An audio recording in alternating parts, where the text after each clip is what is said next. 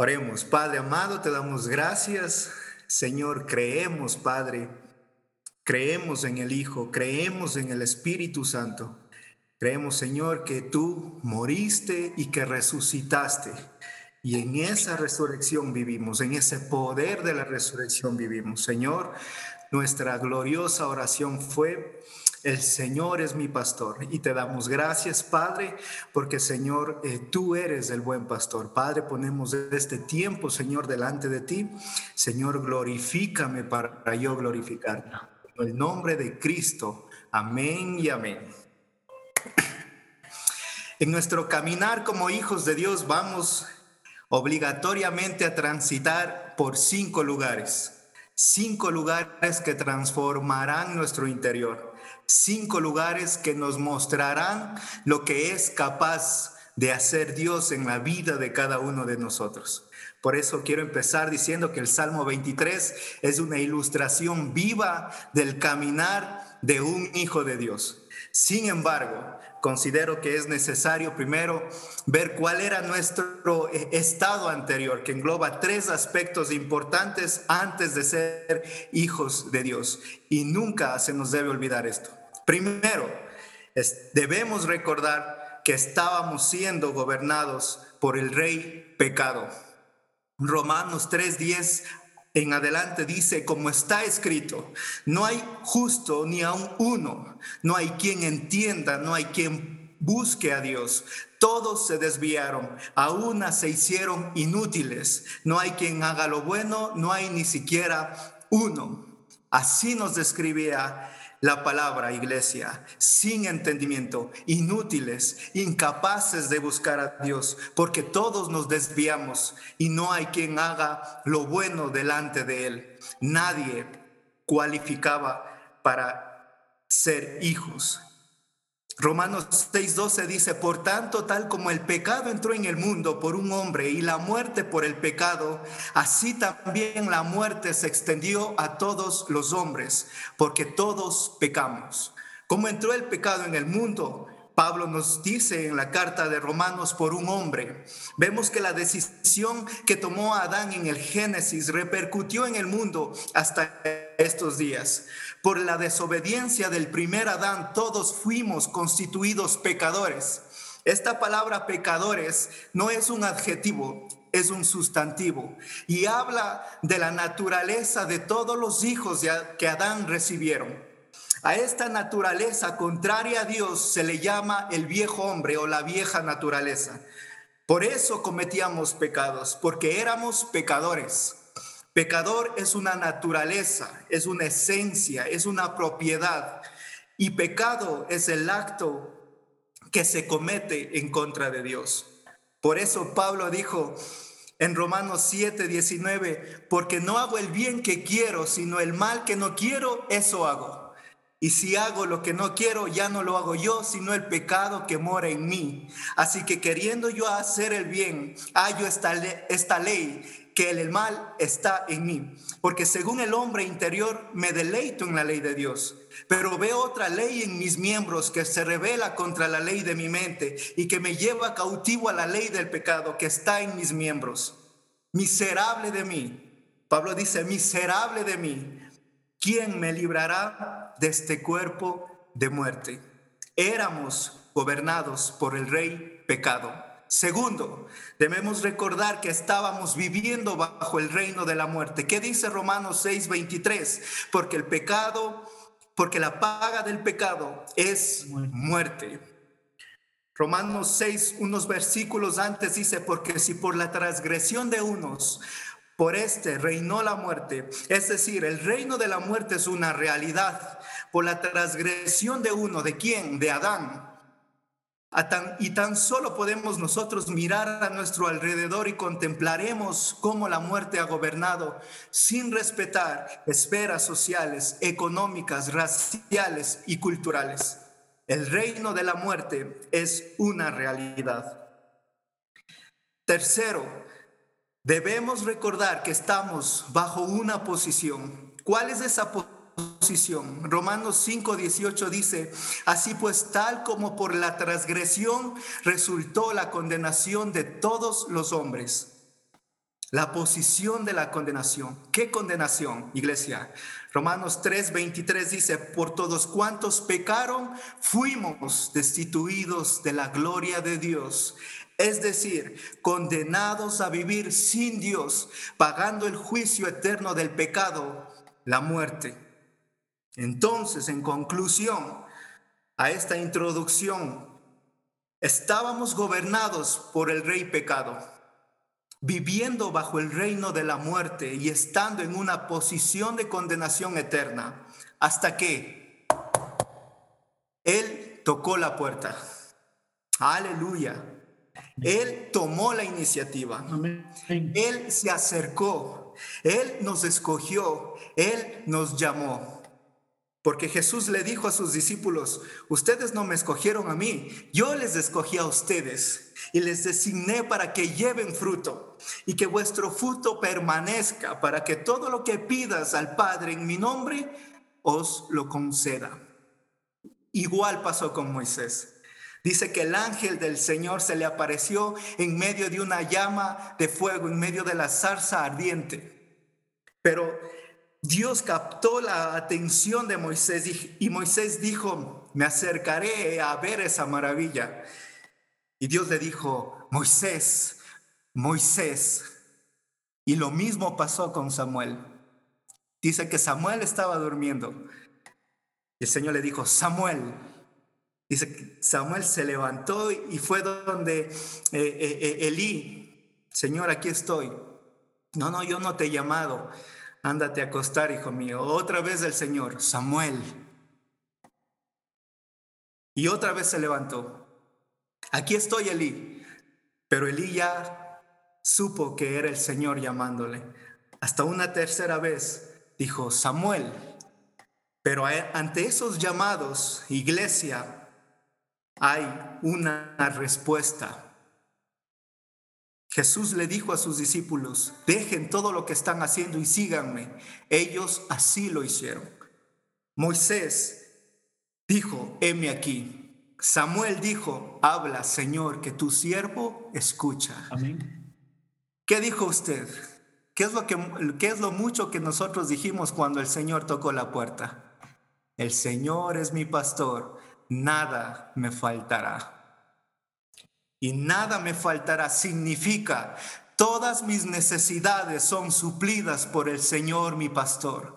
Nada me faltará significa he decidido no desear más de lo que el Señor mi pastor me dé. Nada me faltará significa el Señor tiene el control de todo. Él tiene el cuidado de mí. Nada me faltará significa el Señor es mi satisfacción y nada más necesito. Y con esta confesión de fe empieza una aventura como hijos de Dios. Con esta confesión de fe empezamos a conocer cinco lugares de bendición que están descritos en el Salmo 23. El primer lugar, en lugares de delicados pastos me hará descansar, junto a aguas de reposo me conduce. Iglesia, Éramos gobernados por el pecado, éramos gobernados por la ansiedad, por la frustración, por el abandono, por la miseria, por la soledad, por la angustia, por los problemas, por las preocupaciones. Pero Él nos toma de la mano porque dijimos, el Señor es mi pastor y nos lleva a verdes pastos junto a aguas de reposo. ¿Qué hay ahí? Las necesidades básicas, el alimento, la bebida, el sustento. ¿Qué más ahí? El reposo de Dios.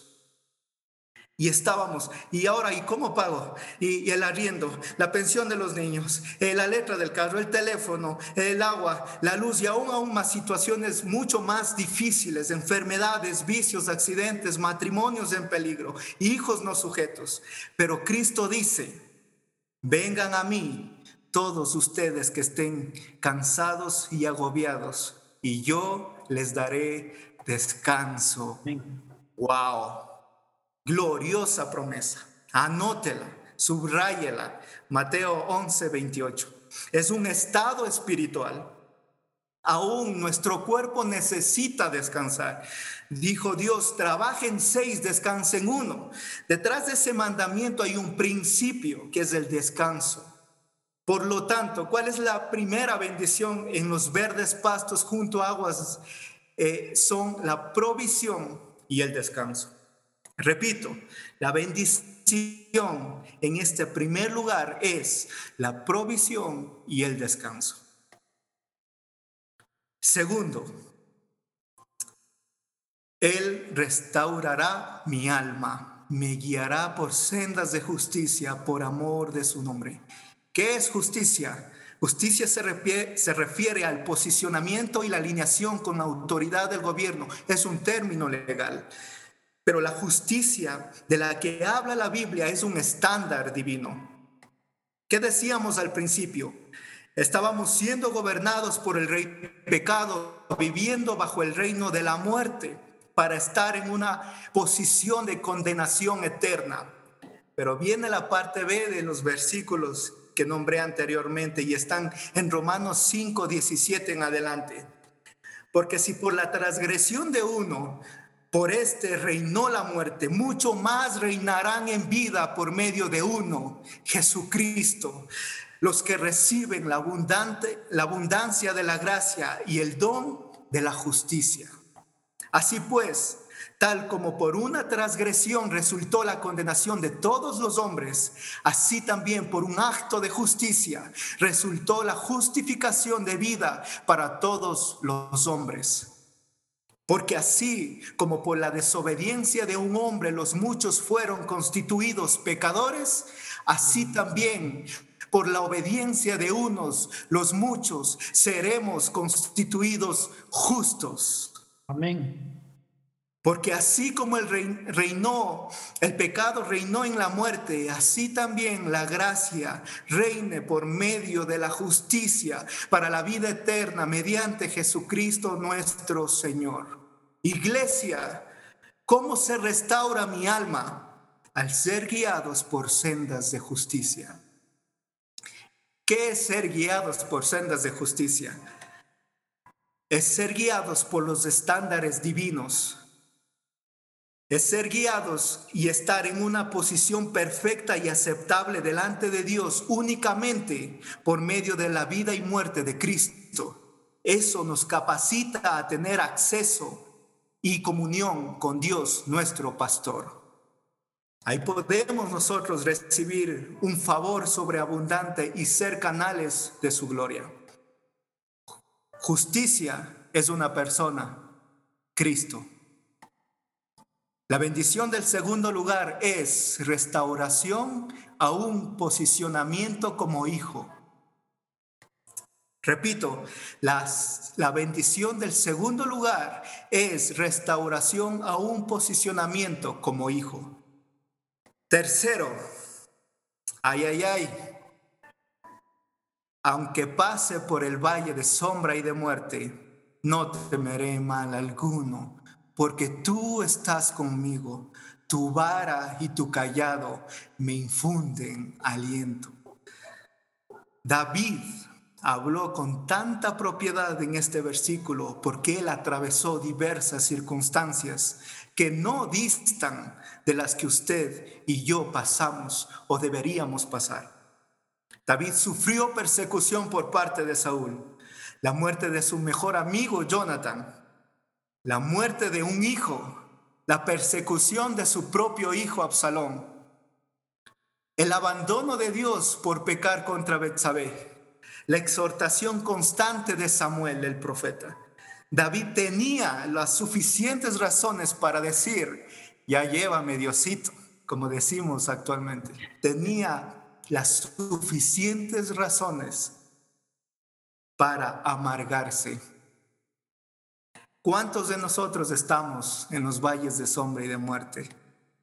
¿Qué tipo de valle estamos atravesando? ¿Familiar? ¿Salud? ¿Económico? ¿Persecución?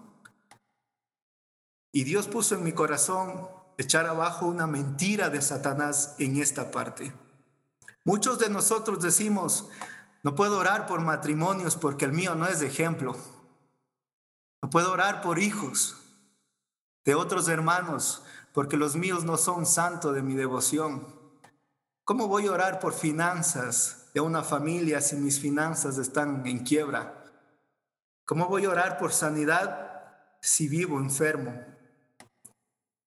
Río es más, es cuando más nosotros tenemos que hacerlo. Es cuando más tenemos que orarlo. David se refugia en una cueva llamada Adulán, perseguido por Saúl para matarle. En segunda de Samuel 22 dice, y vinieron todos los afligidos, todos los endeudados, todos los amargados, y él se hizo jefe de ellos. ¿Cuántos eran? Cuatrocientos. Cuando estemos en el valle de sombra y de muerte, iglesia, van a venir los afligidos. Pastor Diego, van a venir los afligidos. Van a venir los endeudados. Van a venir los amargados. Van a venir los temerosos, los, eh, eh, los, eh, los medrosos, los divorciados. A todos hay que recibirlos. A todos hay que escucharlos. Y gloria a Dios por los testimonios que tenemos los días martes que vemos que hermanos nuestros están atravesando valles de sombra y de muerte y lo único que ellos ven es la vara y el callado de Dios. La bendición en este tercer lugar es protección y aliento. Amén, protección y aliento. Cuarto, la mesa. Tú preparas mesa delante de mí en presencia de mis enemigos. En otras versiones dice, en presencia de mis angustiadores. Has ungido mi cabeza con aceite y mi copa está rebosando. La mesa es una alegoría de victoria y honra para David. Sí, cuando David regresaba de las batallas, la gente empezaba a cantar, a danzar. Saúl mató a mil y David mató a diez mil. Y esa fue una eh, evidencia de la presencia de Dios con David. Pero después de una batalla estaba preparado un banquete de pastor a guerrero y de guerrero a rey, porque solo a los reyes se les ungía con aceite.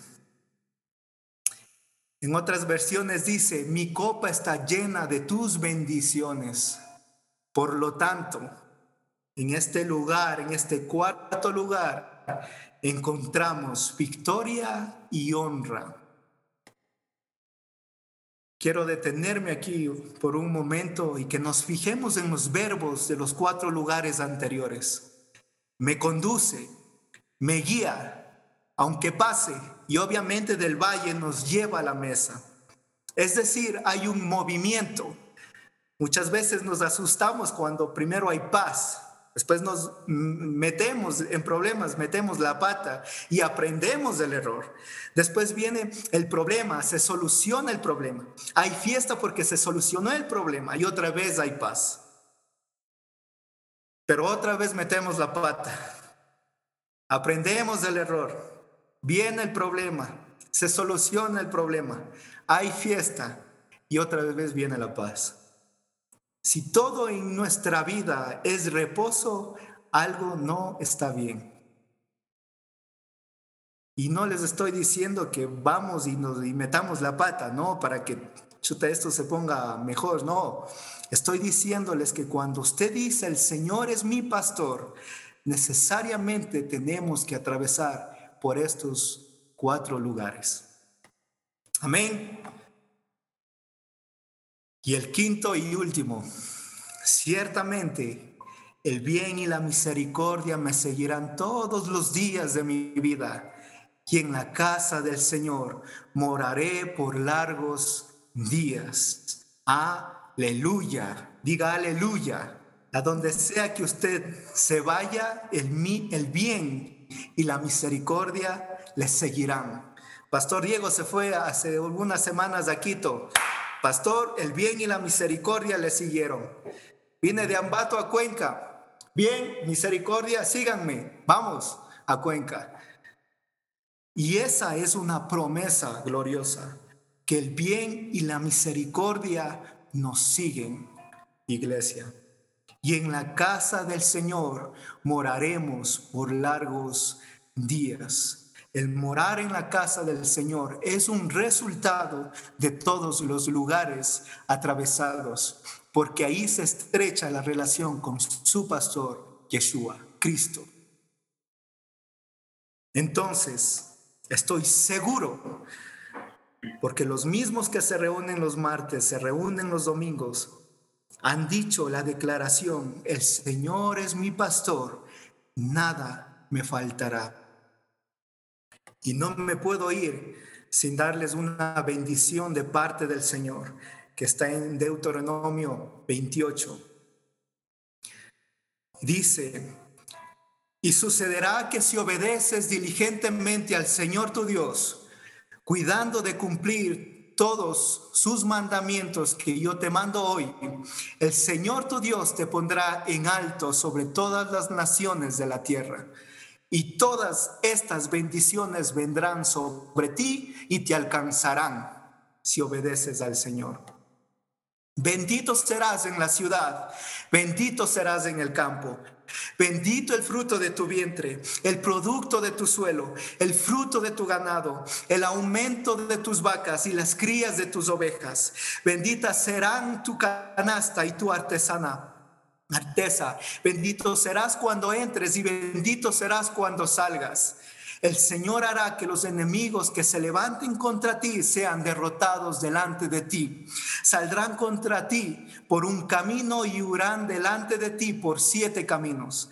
El Señor mandará que la bendición sea contigo en tus graneros y en todo aquello que pongas tu mano. Y te bendecirá en la tierra que el Señor tu Dios te da te establecerá el Señor como pueblo santo para sí, como te juró, si guardas los mandamientos del Señor tu Dios y andas en sus caminos. Entonces verán todos los pueblos de la tierra que sobre ti es invocado el nombre del Señor y te temerán. Y el Señor te hará abundar en bienes en el fruto de tu vientre, en el fruto de tu ganado y en el producto de tu suelo, en la tierra que el Señor juró a tus padres que te daría. Abrirá el Señor para ti un buen tesoro, los cielos, para dar lluvia a tu tierra a su tiempo y para bendecir todas las obras de tus manos. Y tú prestarás a muchas naciones, pero no tomarás prestado. Y te pondrá el Señor como cabeza y no como cola. Solo estarás encima y nunca estarás debajo si escuchas los mandamientos